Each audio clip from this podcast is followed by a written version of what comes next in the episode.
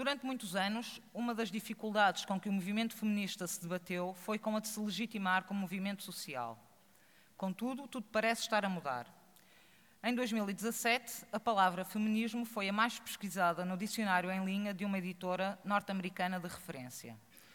Essa curiosidade pela palavra explica-se não só pela eleição de Donald Trump, cujas políticas e retórica misóginas convocam necessariamente o feminismo para que o seu alcance possa ser compreendido e criticado, mas essa atenção também se manifesta, por exemplo, na estreia do filme Mulher Maravilha, uma representação hollywoodesca do crescimento da importância da, ima da imagem das mulheres, mas sobretudo explica-se porque surgiu o poderoso movimento Me Too, entre outros fatores. Se isto não significa que o mundo tenha passado a ser feminista, significa, no entanto, que o feminismo conquistou uma nova legitimidade no debate político e social, não estando mais acantonado no espaço da irrelevância política.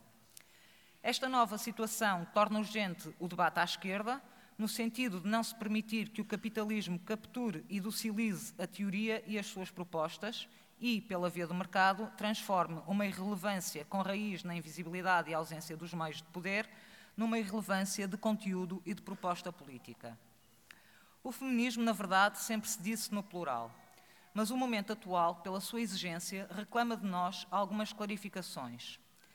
Dizer que o feminismo é uma teoria e uma prática emancipatórias foi uma declaração que serviu enquanto o feminismo foi marginalizado. Agora, os tempos são de disputa política. Mas, apesar, apesar de tudo, esta disputa tem já uma história longa que foi sendo travada entre marxistas e liberais, mas também dentro do próprio marxismo. O percurso que pretendo fazer aqui convosco é, por um lado, o da revisitação de alguns desses debates centrais ocorridos no feminismo e, por outro, ensaiar de que modo é que eles nos ajudam a compreender a realidade atual e a situar-nos nela enquanto militantes e ativistas. Apoiar-me-ei na greve internacional de mulheres do passado 8 de março como pano de fundo para esta reflexão, no sentido de perspectivarmos a nossa participação nesta disputa, que seguramente marcará a nossa intervenção nos próximos tempos. Terminarei apresentando a ideia de que nas sociedades de capitalismo avançado, o capitalismo e o patriarcado são um único sistema, problematizando a partir daí as exigências que se colocam ao socialismo como proposta alternativa a um capitalismo predatório. Creio que todas e todos nós partilhamos a ideia de que a greve foi um acontecimento extremamente importante, não só pela capacidade de mobilização, mas também pela sua vertente internacional, que foi capaz de romper as fronteiras do mundo ocidental. No entanto, os discursos celebratórios, mesmo os relevantes e merecidos, têm agora de dar lugar à reflexão no sentido de percebermos as encruzilhadas que uma iniciativa desta natureza enfrenta e a forma de nela nos situarmos e de disputarmos politicamente os termos da sua continuidade. Duas questões poderão animar o nosso debate. Por um lado, as transformações que esta greve foi portadora dentro do próprio movimento feminista, que durante muito tempo se foi construindo e consolidando muito em torno de questões culturais ou de identidade e que agora parece ser desafiado a prestar muito mais atenção às questões do trabalho. Por outro lado, e consequentemente, os desafios que estas transformações colocam ao movimento operário nacional e internacional, seja no desafio de olhar para uma classe operária que é não só genderizada e racializada, mas que também reclama uma melhor definição do conceito de trabalho. As ideias não são novas, o debate tem história, mas a realidade, de repente, parece tudo convocar e exigir-nos uma redefinição do conceito de justiça, seja ela a social, a económica, a política ou a simbólica. O debate sobre o que é justiça ou injustiça não é novo. O fim do socialismo real da União Soviética e os processos de globalização geraram, por um lado, a crise da política tradicional e, por outro, a dificuldade em legitimar muitas das propostas do movimento socialista. Face a isto, a emergência dos novos movimentos sociais, que ocorreu sob os escombros do socialismo real e da globalização acelerada da economia, originou o deslocamento da centralidade antes atribuída ao paradigma distributivo de justiça para um paradigma culturalista em cujo centro estão as questões da identidade e da diferença. Neste trânsito, assistimos à despolitização do discurso sobre a economia, ao mesmo tempo que as identidades e as diferenças se politizaram. Neste antagonismo entre redistribuição e reconhecimento, as respostas avançadas para a superação da injustiça são, aparentemente, não comunicantes. Uma proposta vê a solução da desigualdade na redistribuição dos rendimentos, ancorando-se, pois, na economia, e outra, ancorando-se em análise e propostas culturalistas, vê na valorização das identidades silenciadas a solução para as injustiças. Mas pergunto, esta dissociação entre economia e cultura serve o processo de emancipação? E seria Marx partidário desta dissociação? Não, não seria e não foi. O modelo infraestrutura-superestrutura, que é usado como arma de arremesso quando se pretende dizer que Marx não se importou com as mulheres, na verdade não pertence a Marx, que aliás se refere a ele muito poucas vezes e em termos bastante vagos. A leitura singular que Althusser fez da obra de Marx é que apresenta a teoria marxista dividida em esferas, a infraestrutura e a superestrutura, concluindo que há sobredeterminação do económico. Esta leitura é, no entanto, uma forma bastante pobre de ler as relações sociais e não corresponde ao espírito e à letra da obra de Marx, que referia que a exploração capitalista nunca tem lugar de forma pura nem fora do tempo. Ou, como dizia Engels, postular uma sociedade futura melhor decorre necessariamente da crítica do presente e não de uma imagem de futuro construída a partir de uma crítica apenas externa. A realidade, qualquer que seja o modo como é concebida, é um campo de possibilidades e a nossa tarefa consiste precisamente em definir e avaliar a natureza e o âmbito das alternativas ao que está empiricamente dado. E por isso, a justiça requer hoje uma nova síntese entre redistribuição, reconhecimento e participação. Isto é, uma síntese entre economia, cultura e política. Antagonizar economia, cultura e política é truncar a compreensão da realidade, que é complexa, originando uma resposta social e política incapaz de responder às injustiças. Estas não têm uma raiz única, são antes perpassadas por, pelo menos, mecanismos sociais, os económicos e os culturais, que originam diferentes tipos de injustiça. Combater qualquer uma das injustiças isoladamente nunca resultará em resposta suficiente. As falsas dicotomias entre política de classe e política de identidades têm, pois, de ser superadas. Esta greve colocou na ordem do dia o problema das desigualdades no trabalho. Ao fazê-lo, trouxe para a ordem do dia a desconstrução e a crítica de falsos universais. Como sublinharam Helena Irata e Daniel Carruat, a classe operária tem mesmo dois sexos. Achar que ela é uma unidade homogénea é, uma vez mais, subsumir a desigualdade de género que perpassa as relações laborais e familiares. Com a greve e as manifestações do 8 de março, as ruas do mundo denunciaram a desigualdade salarial entre homens e mulheres, a par da desigualdade no espaço privado. Ou seja, trouxeram para a mesma discussão o trabalho doméstico e do cuidado. Ao fazê-lo, lançaram um enorme desafio ao movimento operário, demasiadas vezes cego às desigualdades entre homens e mulheres, uma herança da concepção do homem como provedor da família e do salário familiar, e quase sempre indiferente ao que se passa para lá da porta da fábrica. Ana Arendt, em A Condição Humana, remeteu a noção de privado para a sua significação original de privação da própria existência. Esta ideia permite-nos perceber o espaço privado como espaço de invisibilidade e de, e de irrelevância social daquelas que maioritariamente o habitam, ajudando a desmontar a fábula do espaço privado como espaço cândido de intimidade e privacidade. E Marx percebeu bem que a, reificação capitalista e a dominação patriarcal se refletem nas relações familiares que se encontram fundadas sob o poder masculino. No ensaio sobre o suicídio, uma das mais poderosas peças de acusação à opressão contra as mulheres já publicada, segundo Michel Ovy, Marx faz uma crítica à tirania familiar imposta sobre as mulheres, comparando o marido a um senhor de escravos. Comentando um dos casos de suicídio, o de uma mulher cujo marido tinha uma doença grave que o desfigurara a ponto de tornar a sua imagem repulsiva e que por isso decidiu ir viver com a sua esposa propriedade em isolamento, dizia Marx. Certamente que todos aqueles que não reduzem o espírito pleno das palavras às letras que as formam, esse suicídio foi um assassinato praticado pelo esposo. Mas foi também o resultado de uma extraordinária vertigem de ciúme. O ciumento necessita de um escravo. O ciumento pode amar, mas o amor é para ele apenas um sentimento extravagante. O ciumento é, antes de tudo, um proprietário privado. Se o pessoal é político, as preocupações sindicais não podem ficar na soleira da porta. Nancy Fraser, na sua crítica a Habermas, tinha já demonstrado que, contrariamente à compreensão androcêntrica, os conceitos de trabalhador, consumidor e salário não são, de facto, estritamente económicos. Têm implícito um subtexto de género, ou seja, A eliminação, inegavelmente desejável, da propriedade privada e a coletivização dos meios de produção não garantem por si só o fim de todas as injustiças, nomeadamente as de género.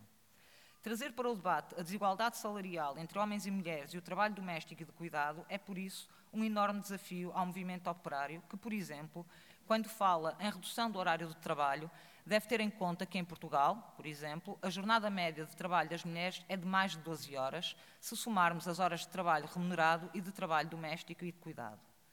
Tem de ter presente que o espaço de produção e o espaço de reprodução não só não são categorias naturais, como também não são categorias separadas, antes pelo contrário, são categorias que se combinam entre si. Desafiar o movimento operário a esbater as fronteiras daquilo que tradicionalmente é considerado produção e reprodução exige de nós que compreendamos também as formas como o capitalismo se articula hoje com o patriarcado, o patriarcado e perguntar-nos que socialismo é que afinal queremos construir. Creio não ser possível pensarmos as mulheres como sujeito político se não conhecermos o conceito de patriarcado e o pensarmos e articularmos politicamente, porque ele permite-nos perceber a opressão e a desigualdade entre homens e mulheres como uma problemática que atravessa toda a sociedade e que não pode ser explicada a nível individual. O patriarcado é, pois, uma política contra as mulheres e a favor dos homens. Não vos estou a dar nenhuma novidade ao dizer isto. No entanto, o exercício para que vos quero desafiar é o de tentar perceber que tipo de relação se estabelece entre o patriarcado e o capitalismo nas sociedades ocidentais em que atualmente vivemos, porque ela é, ou pode ser, fundadora de leituras e propostas políticas importantes para quem, como nós, recusa a ideia de um socialismo por etapas.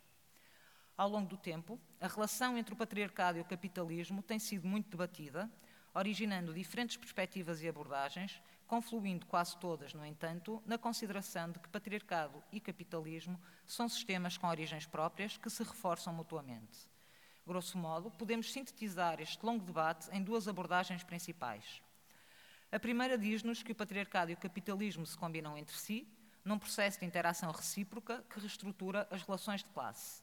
A segunda diz-nos que o capitalismo é indiferente ao género, tendo com ele uma relação essencialmente contingente e oportunista usando a desigualdade de género instaurada pelo patriarcado da forma que lhe é mais conveniente. Não vou desenvolver estas duas abordagens porque elas são as que têm atravessado a maior parte dos debates sobre a possibilidade de aproximação do socialismo e do feminismo. Quero antes, falar-vos de uma terceira possibilidade, a que defende que nas sociedades de capitalismo avançado o patriarcado e o capitalismo não existem mais como sistemas autónomos, isto é, que o capitalismo é hoje estruturalmente patriarcal. Esta possibilidade não significa que a opressão de género seja subestimada. Pelo contrário, antes nos coloca perante a exigência de respondermos à crítica tantas vezes feita ao marxismo, aquela que o acusa de ver o capitalismo como um conjunto de leis puramente económicas. Mais uma vez, Marx é vítima de algum marxismo posterior, porque Marx via o capitalismo como uma totalidade viva e contraditória, continuamente em movimento, com relações de exploração e alienação em permanente processo de transformação. Ora, se rejeitarmos a ideia de que o socialismo é um conjunto de leis puramente económicas, exatamente porque recusamos as ideias de fragmentação do real e do pensamento dual, e entendermos o capitalismo como um complexo sistema de relações sociais que contém em si as relações de exploração, dominação e alienação, percebemos a dinâmica da acumulação capitalista como uma dinâmica produtora e reprodutora de desigualdades que não são estritamente económicas. Para dilucidar esta ideia, convoco novamente a tese, antes apresentada, de que a separação entre produção e reprodução não tem respaldo na realidade, no sentido em que a produção e a reprodução são sempre momentos combinados de uma totalidade articulada e não o resultado de uma relação determinista onde há sobredeterminação de uma esfera em relação à outra. A reprodução social, na tradição marxista, é o processo de reprodução da sociedade na sua totalidade que procede de acordo com a lógica de acumulação capitalista e, por isso, inclui uma série de práticas sociais e tipos de trabalho que vão muito para além do trabalho doméstico e das quatro paredes do espaço privado, permitindo-nos, assim, perceber as relações entre a vida doméstica e os fenómenos de mercantilização e racialização. Debrucemos brevemente sobre o trabalho de cuidado tradicionalmente realizado por mulheres. Nos últimos anos, os fluxos migratórios têm alterado substancialmente a forma como este trabalho é concebido e desenvolvido. Sarah Ferris, no seu estudo sobre femonacionalismo, onde compara as políticas de imigração em três países europeus, França, Holanda e Itália, conclui que estas revelam uma aposta no encorajamento das mulheres migrantes para que sejam ativas no mercado do trabalho, mas orientam-nas de facto para os empregos que as mulheres e os homens europeus não querem realizar. As tarefas domésticas, as limpezas, o babysitting, os cuidados de enfermagem e de ajuda às pessoas. A transformação desta atividade, que se mantém feminizada, foi, no entanto, profundamente racializada por meio de políticas de imigração, mantendo e reforçando por essa via a desvalorização social e económica deste tipo de trabalho. Assim, as relações de poder baseadas no género, na raça ou na orientação sexual devem ser percebidas como momentos concretos do capitalismo, entendido como totalidade articulada, complexa e contraditória. Deste modo, o feminismo marxista deve entender o machismo e o racismo não como resíduos de formações sociais passadas que continuam a existir na sociedade capitalista como sistemas autónomos, mas antes como parte integrante da sociedade capitalista, em resultado de um longo processo histórico que dissolveu os modos de vida precedentes. Se compreendermos o capitalismo como um processo que permanentemente se atualiza na história, se percebermos que vivemos num momento histórico que superou as sociedades precedentes, temos de perceber que o nosso esforço revolucionário passa por superar esse também que geralmente é acrescentado à proposta socialista. A proposta de um socialismo também feminista, um socialismo também antirracista. O nosso esforço é, pois, o da superação desse também. Não há, pois, socialismo que sirva ao momento presente se ele não for intrinsecamente feminista e antirracista, pois só assim ele se constitui como proposta alternativa ao capitalismo e a todas as desigualdades que este encerra em si. Sem Marx e a sua análise histórica, as desigualdades seriam aceitas como naturais. A Marx e Engels devemos a desnaturalização da opressão e, com ela, a abertura de todos os campos de possibilidades para a transformação do mundo. A Marx devemos a crítica da família e a compreensão desse espaço como espaço de dominação. A Marx devemos nós a continuação do esforço, tão essencialmente revolucionário, de construir um movimento social que conjugue o marxismo e os pensamentos críticos e emancipatórios que a experiência da luta vem exigindo e produzindo.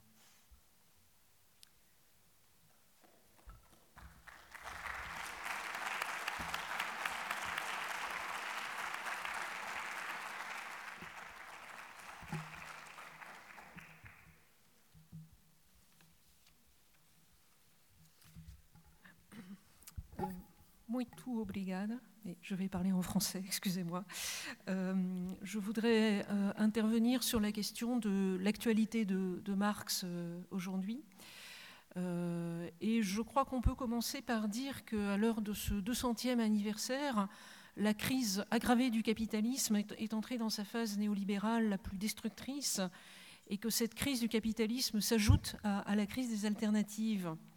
Alors, du côté du capitalisme, nous vivons tous les jours les, contre-réformes violentes qui détricotent à vive allure ce que des décennies de, lutte avaient conquis. S'y ajoute évidemment la, crise climatique, qui est aussi une crise sociale, la multiplication des conflits armés de par le monde, la montée de toutes les formes de répression et de régression dont il a été question à l'instant, sur fond d'explosion des inégalités, et cela à l'échelle de la planète. Du côté des alternatives, la crise est également profonde et elle semble indissociable non seulement euh, de, Marx, de l'histoire du marxisme et du mouvement ouvrier dans, son ensemble. Un double échec, disons, tient en, tenaille entre ses mâchoires euh, euh, ce, mouvement ouvrier. D'un côté, la démission et, et l'effondrement de la social-démocratie ralliée au néolibéralisme. De l'autre côté, l'échec du socialisme dit réel disparu en même temps que l'Union soviétique. Pourtant, les luttes sociales n'ont pas disparu. La solidarité avec les réfugiés le manifeste, les coopératives, les grèves, les occupations continuent d'exister. On doit aussi constater un regain d'intérêt pour Marx dans les jeunes générations, même s'il n'est que relatif. Mais au total, je crois qu'on peut dire aussi que la contestation montante ne fait pas le poids et manque de perspectives collectives, en tout cas en France, dont je viens. Dans ces conditions, nous sommes face à une alternative en miettes qui semble d'autant plus inaccessible qu'il nous manque à la fois un projet d'ensemble mobilisateur, mais aussi des forces politiques et sociales puissantes euh, qui soient en mesure de, de, combattre les reculs en cours. Ce tableau est connu. La question est de savoir en quoi Marx nous est nécessaire pour penser ce désastre et surtout pour en sortir. Alors, deux raisons Deux raisons rendent le recours à Marx plus précieux que jamais, je crois, sachant que recourir à Marx ne veut surtout pas dire le répéter ou, chercher des solutions qui seraient directement applicables ou, transposables. La première raison concerne le diagnostic. Le propre de Marx n'est pas seulement de proposer une vision globale d'un capitalisme lui-même global, euh, certains analystes libéraux reconnaissent d'ailleurs la force de sa description, en particulier depuis la crise euh, dite des subprimes de 2008. Mais Marx propose avant tout une analyse des contradictions économiques et sociales qui en permanence structurent et déstructurent ce mode de production capitaliste, qui le constituent et qui le mettent en crise inévitablement, même si ces crises ne conduiront pas d'elles-mêmes à sa disparition. il n'en demeure pas moins que le capitalisme n'est pas la fin de l'histoire de ce point de vue, son analyse, l'analyse du capitalisme par Marx, combine les dimensions économiques, sociales, politiques, culturelles. Elle reste sans équivalent, même s'il faut sans cesse la réajuster aux conditions présentes, tant du point de vue de l'analyse que du point de vue du projet et, de la stratégie. Alors il faut y insister, les crises contemporaines ne sont pas ce qui arrive au capitalisme et dont il pourrait sortir intact ou même renforcé, elles sont notre monde lui-même, travaillé par des possibles divers, déchiré par cette contradiction vive, jadis nommée socialisme ou barbarie par Rosa Luxembourg. Et le propre de cette crise globale est que, loin de rendre plus visibles et plus crédibles les alternatives, elle les brouille tout en en accroissant l'urgence à un point sans précédent. Deuxième raison de lire Marx, qui se rattache directement à la première, il s'agit euh, de reconstruire donc une alternative au capitalisme crédible, mobilisatrice, populaire et unitaire, progressive et radicale. Et ce qui implique de reconstruire les moyens aussi pour y parvenir. Ce qui implique de réexplorer la question très oubliée aujourd'hui des médiations et des transitions pour y parvenir. Et cette question est tout aussi dialectique que la précédente, pour employer un mot euh, cher à Marx. Elle inclut les moyens dans le but et réciproquement, et c'est la question du communisme pour lui et pour nous. Car il ne s'agit pas simplement de penser des étapes successives euh, dans un scénario d'émancipation, mais plutôt de réfléchir à la façon dont peut s'enclencher concrètement un tel processus sur le terrain des mobilisations sociales et, et politiques. Et pour lui, une transformation sociale radicale a pour particularité d'élaborer à mesure son projet et ses propres conditions. Alors c'est cet aspect que je voudrais euh, préciser ici contre la tendance euh, à renvoyer le communisme du côté des fins ultimes en dépolitisant finalement la notion et en l'enfermant dans l'utopie, dans une utopie irréalisable, ou bien à l'inverse en l'enfermant tout autant dans une histoire passée, jugée caduque euh, et euh, jugée bien heureusement disparue. Alors tout d'abord, il faut y insister, le mot de communisme est sorti exsangue et, discrédité du XXe siècle et plus encore euh, celui de socialisme. De ce fait, que celui de socialisme, pardon. De ce fait, il est, logique, mais aussi très problématique que son retour s'effectue avant tout sur le terrain de la théorie ou bien sur un mode parfois purement incantatoire. Pourtant, je crois que c'est le seul terme du vocabulaire politique contemporain qui puisse tracer une ligne de partage entre les diverses versions du ralliement euh, au libéralisme d'un côté et le projet d'un dépassement, abolition du capitalisme de l'autre. Mais alors, comment faire de nouveau jouer son rôle véritablement politique à cette notion si défaite et, si compromise? Une chose est au moins claire, s'affronter à la totalité de ses usages, à la totalité des usages du terme de communisme, fait désormais partie de son sens. Et il en résulte par là que le recours, euh, par-delà, disons, le recours à Marx, il en résulte que l'examen critique de cette histoire, en y incluant donc toute l'histoire du mouvement ouvrier, l'ensemble des expériences sociales à travers le monde, est inséparable de l'élaboration, la réélaboration d'un projet politique transformateur du XXIe siècle, ce qui est une bonne nouvelle, mais aussi une tâche immense. Alors qu'en est-il euh, chez Marx? On le sait, lui refusait de faire, euh, disait-il, bouillir les, les marmites de l'avenir, et à ses yeux, le communisme n'est ni un projet alternatif euh, par avance descriptible, ni un rêve creux. Il désigne avant tout le mouvement théorique et pratique par lequel une réalité se critique elle-même et rend possible et nécessaire son propre dépassement, en inventant à mesure ses propres conditions de possibilité, c'est-à-dire en s'ajustant, en se corrigeant sans cesse, démocratiquement. Et c'est aussi ce dernier point qu'il faut entendre dans cette formule célèbre de, l'idéologie allemande, Je cite, Le communisme n'est pour nous ni un État qui doit être créé, ni un idéal sur lequel la réalité devra se régler.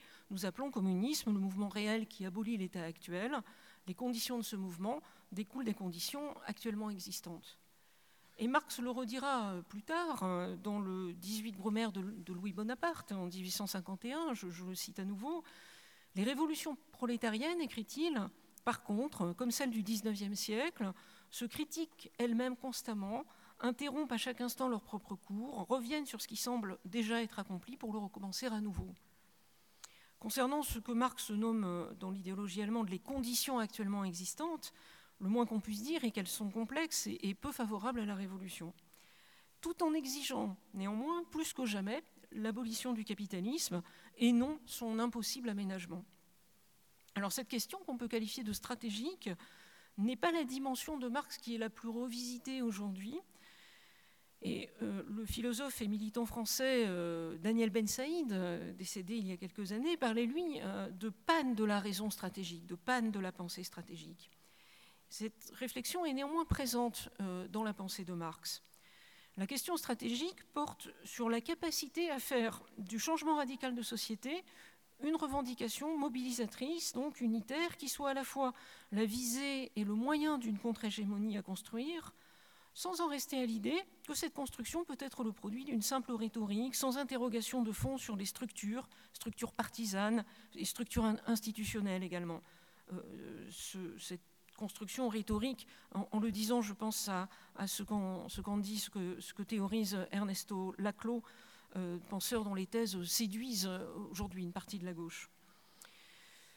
Au-delà des, perspectives de, conquête électorale du pouvoir, qui sont les perspectives de Laclos, euh, il y a urgence, je crois, à reconstruire des forces politiques rénovées, des organisations profondément démocratisées, mais aussi des dynamiques sociales, des puissances imaginaires, des initiatives théoriques associées, capables de monter à l'assaut d'un mode de production qui donc ne disparaîtra pas tout seul. Et je crois que la question communiste contemporaine se loge surtout en ce point, non dans des perspectives ultimes et, grandioses qui semblent déconnectées de notre présent et tout autant de notre passé.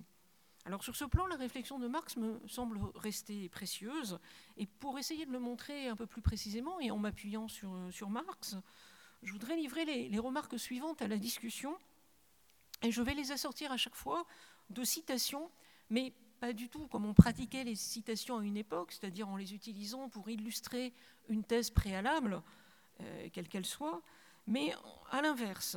C'est-à-dire qu'il s'agit de, relire Marx aujourd'hui euh, en essayant d'aborder sa pensée dans toute sa complexité, dans son contexte, sans l'instrumentaliser ni la simplifier.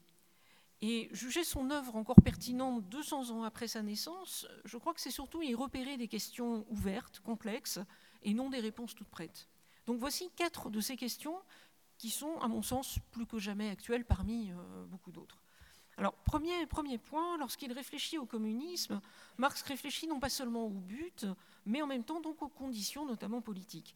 Il s'agit pour lui de conquérir le pouvoir, non pas de le contourner ou de chercher des solutions à ses marges.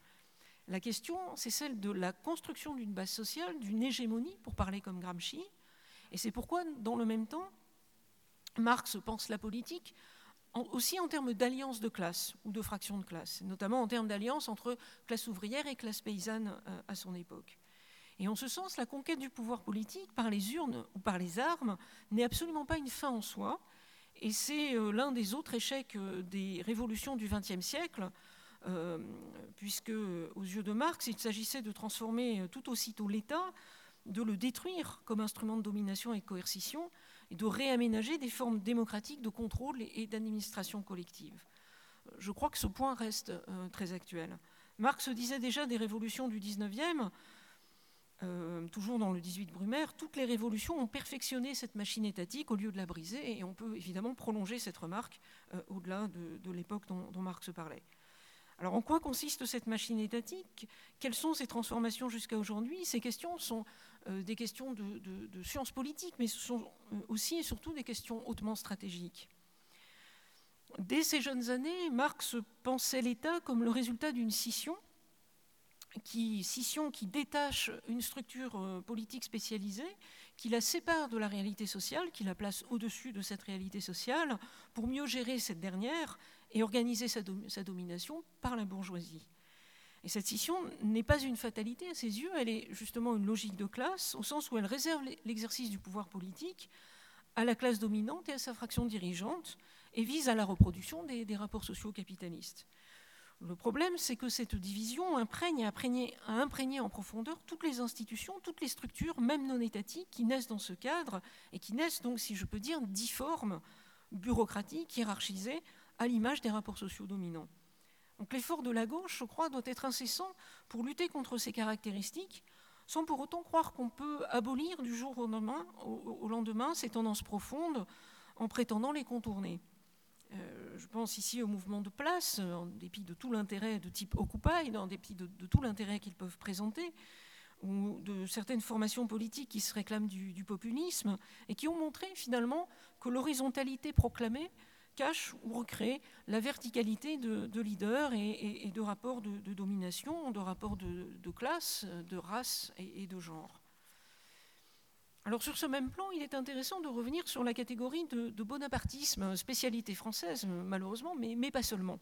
Et Marx euh, théorise à l'occasion du, coup d'État de, Napoléon III en, 1851 la suppression de la démocratie représentative par ses promoteurs républicains eux-mêmes dans le contexte d'une crise d'hégémonie. Je crois que c'est aussi un nouvel épisode de cela qu'on vit euh, en ce moment en France. Alors, il ne s'agit pas de transposer pour autant cette analyse telle qu'elle, mais de mesurer sa pertinence à l'heure où, de par le monde, c'est une démocratisation qui est en train d'advenir, comme le dit euh, la, philosophe américaine Wendy Brown. Cette question me semble d'une grande actualité également, à l'heure où les peuples européens, ou pour mieux dire les, les classes populaires européennes, se sentent dépossédés d'une souveraineté qui est inscrite dans les principes mêmes de la démocratie représentative et qui cache aujourd'hui précisément son contraire un autoritarisme néolibéral croissant, une soumission euh, de force contrainte aux, politiques décidées dans les instances mondiales et européennes, dans ces organismes financiers et ces, institutions gestionnaires, euh, institutions au pouvoir exorbitant et, non élus. Et une telle situation fait le lit des nationalismes et des fascismes. À l'inverse, Marx nommait, lui, vraie démocratie la réappropriation de cette politique séparée, et voilà une intuition qui me paraît extrêmement intéressante, la réappropriation de cette politique séparée par les classes dominées.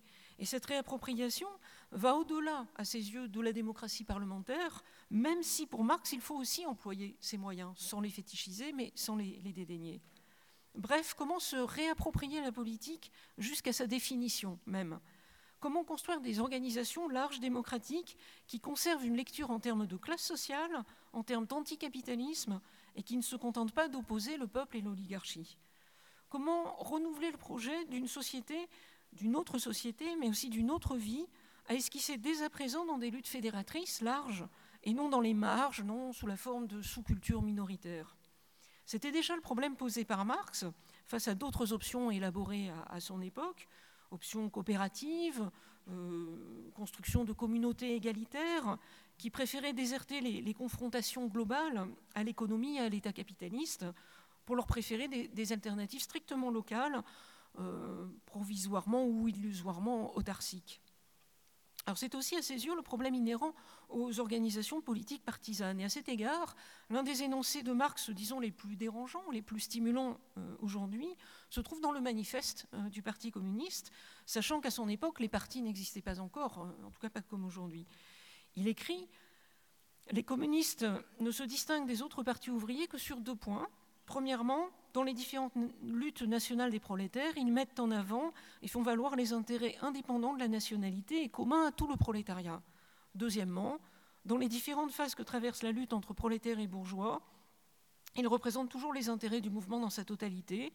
Pratiquement, les communistes sont donc la fraction la plus résolue des partis ouvriers de tous les pays, la fraction qui stimule toutes les autres. Donc pour lui, les communistes n'étaient pas un, parti séparé, mais euh, des militants à l'intérieur des organisations du mouvement ouvrier existant.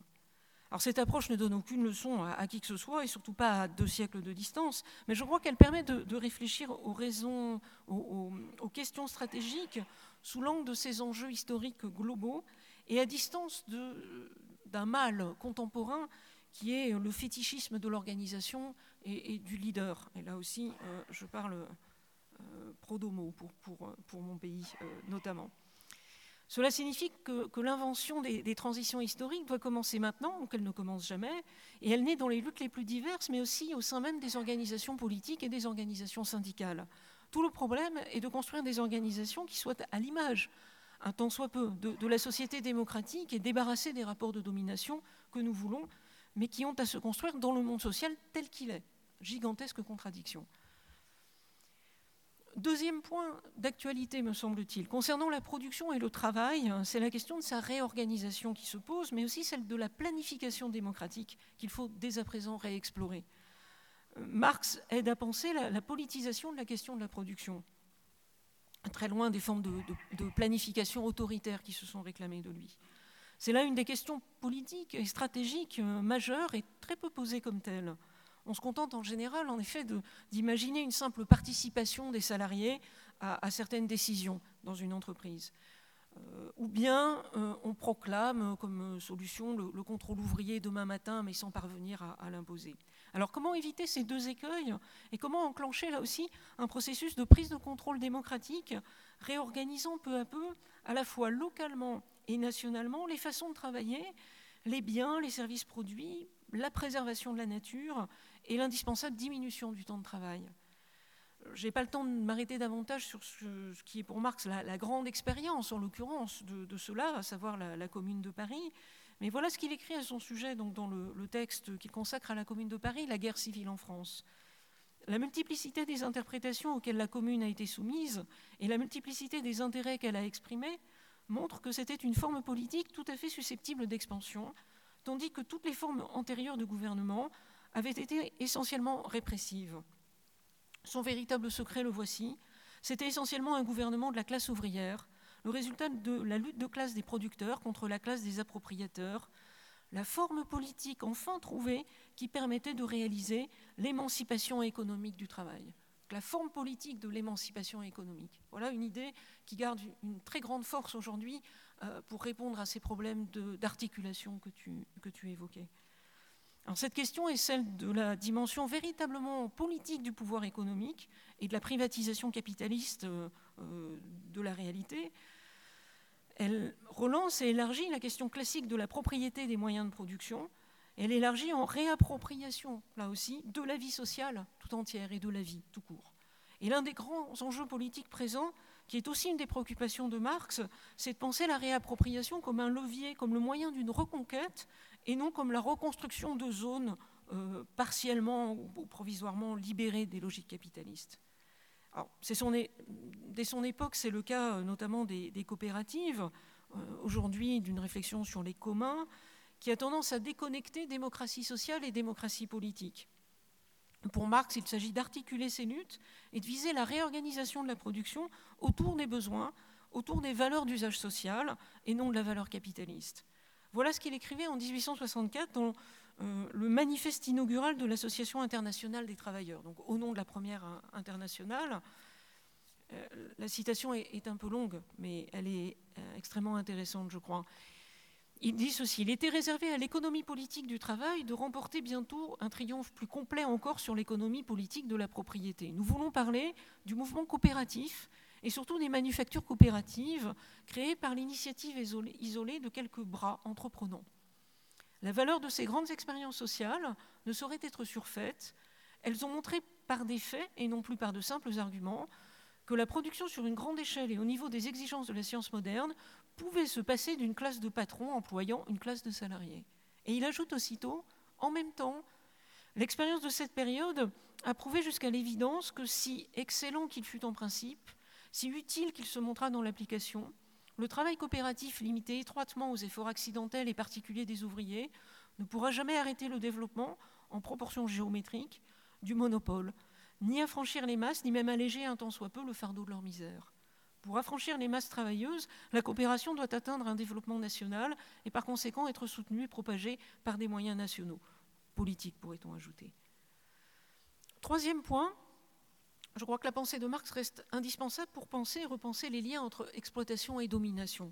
Il s'agit de politiser la question de l'exploitation dans toutes ses dimensions en la reliant à toutes les formes de domination, racisme et sexisme notamment, de penser leur croisement, combinaison, intersection pour y intervenir.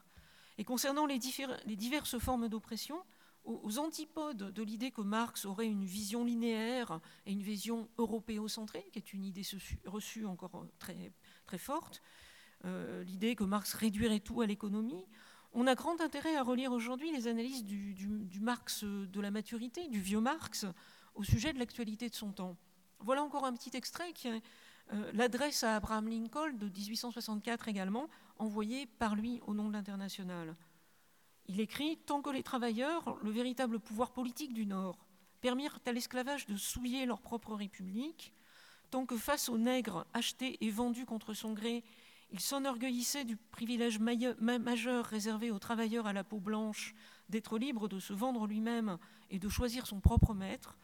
Ils furent incapables d'œuvrer à l'authentique émancipation du travail et de soutenir leurs camarades européens dans la lutte pour l'émancipation.